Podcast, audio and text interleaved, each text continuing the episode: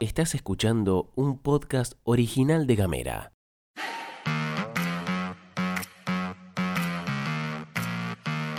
Hoy es jueves 9 de junio y tenemos varias cosas para contarte. No habrá juicio político al intendente Pérez. Vuelven los vuelos a Malvinas. Tres genocidas salen de la cárcel. Bienvenidas, bienvenidos y bienvenides. Información Editorial. y buena onda. Las noticias en 10 minutos o menos. La pastilla de Gamera. Gastón Lodos. Flor Vaso. ¿Y vos?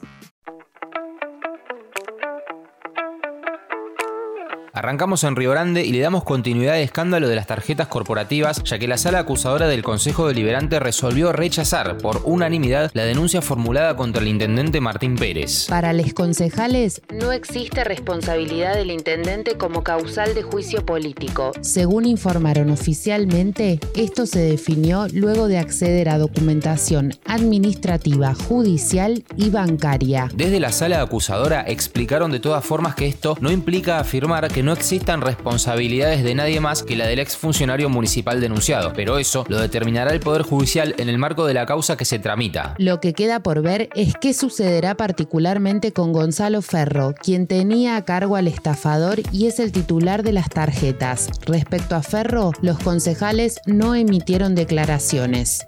Vamos al sector docente porque después de realizar un nuevo congreso de delegados, el SUTEF resolvió desobligar mañana, 10 de junio, a las 10.45 para el turno mañana y 15.35 para el turno tarde. Les docentes piden actualización de salarios, alta automática de horas y cargos, tratamiento del proyecto de recuperación jubilatoria y que la legislatura archive el proyecto de OSEF. Un detalle a tener en cuenta es que esta es la primera medida de fuerza que realiza el sindicato después del aviso del gobierno provincial de que se descontarán las horas de desobligación. En relación a esto, el SUTEF reiteró nuevamente el rechazo a la decisión del gobierno, afirmando que esto busca adoctrinar y amedrentar a la docencia fueguina. Ahora queda ver si la gestión de Gustavo Melella avanza en los descuentos o decide calmar las aguas y frenar la medida.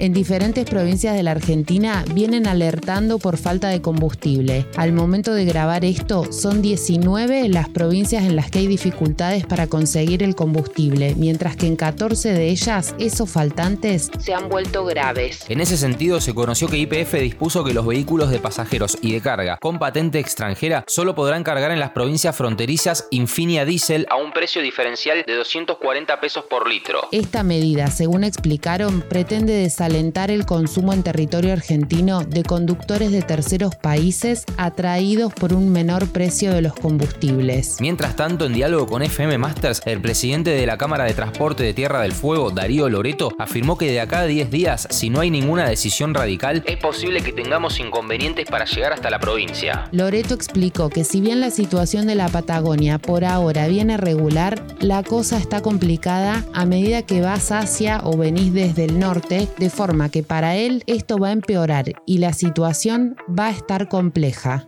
Hablamos de nuestras Malvinas porque después de dos años de suspensión se van a reanudar los vuelos a las islas desde el continente. La aerolínea LATAM reanuda el próximo 2 de julio sus vuelos entre Santiago de Chile y el territorio argentino ocupado por Gran Bretaña de las Islas Malvinas. Ese primer vuelo hará escala en Punta Arenas y el segundo vuelo, que será el 9 de julio, fecha patria si las hay, hará escala en Río Gallegos. Sobre esta decisión, quien hizo declaraciones fue el secretario de Malvinas, Antártida Atlántico Sur, Guillermo Carmona, que dijo que conviene recordar que fue el gobierno argentino el que lo reclamó tras dos años de la decisión de suspensión unilateral británica. Los vuelos estaban interrumpidos desde el comienzo de la pandemia y desde entonces las islas estaban desconectadas de Sudamérica. Además del vuelo desde Chile, también se había suspendido el vuelo que unía San Pablo con Malvinas, con una escala mensual en Córdoba. Ese vuelo que comenzó en 2019 aún no se reanudaría. La Cámara Federal de Casación Penal conformada por los jueces Maíquez, Jacobucci y Ángela Ledesma dieron el beneficio de arresto domiciliario a los genocidas condenados Echecolás, Luis Ángel Firpo y Mario Ocampo. Al respecto, el ex juez Carlos Rosansky tuiteó, el domicilio de los genocidas debería ser siempre la cárcel. No es una cuestión de edad, es una cuestión moral. Según informó la agencia Telam, la resolución que beneficia a Echecolás fue adoptada en el marco de la causa en la que se encuentra procesado por el asesinato de Horacio Alejandro Benavides, un militante de 22 años ejecutado en septiembre de 1976 a metros de la Plaza Moreno de La Plata por un grupo de represores de la Dirección General de Investigaciones. Nos estamos yendo, pero antes te tiramos una que te puede copar, sobre todo si estás manija pensando en el Mundial de Qatar 2022. En esa línea te contamos que se viene una serie que se llama Selección Argentina y que mostrará cómo el entrenador Leonel Scaloni revive la mística del equipo nacional y las esperanzas de los hinchas. El estreno está pautado para el 10 de julio por la plataforma Amazon Prime y estará disponible en más de 240 países y territorios de todo el mundo. La promo de la serie indica que con imágenes exclusivas y testimonios de los protagonistas y jugadores de fútbol, la serie emocionará a los fans. El épico viaje comienza con la Copa América 2021 y terminará en Qatar 2022, en donde la escuadra nacional se ha comprometido a traer a su casa su tercera Copa Mundial después de 36 años y yo espero honestamente que esto no termine siendo medio mufeli. Gamera es un medio multiplataforma pensado para vos. Mandanos un mensaje de WhatsApp Al 549-2901-502990 Recibí nuestros contenidos en tu celular. y hablemos distinto. Llegamos al final de la pastilla, te deseamos que tengas un excelente jueves. Gracias por estar ahí, por acompañarnos, gracias por todos los mensajes que recibimos. Realmente son muchos, como digo siempre, a veces no llegamos a contestar todos en el mismo día, pero siempre contestamos. Estamos muy contentos y muy orgullosos de la comunidad de la que formamos parte. Esto es todo, amigues.